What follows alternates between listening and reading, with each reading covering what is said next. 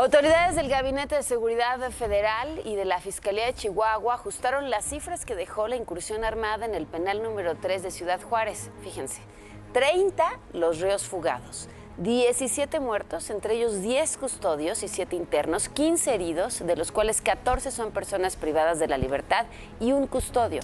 El secretario de la Defensa Nacional, Luis Crescencio Sandoval, señaló que al revisar las condiciones al interior del penal, se localizaron 10 celdas a las que llamaron VIP. Vaya, vaya que eran VIP, ¿eh? Entre los que se escaparon se encuentran Ernesto Alfredo Piñón. Este es el líder de este grupo criminal conocido como el Neto.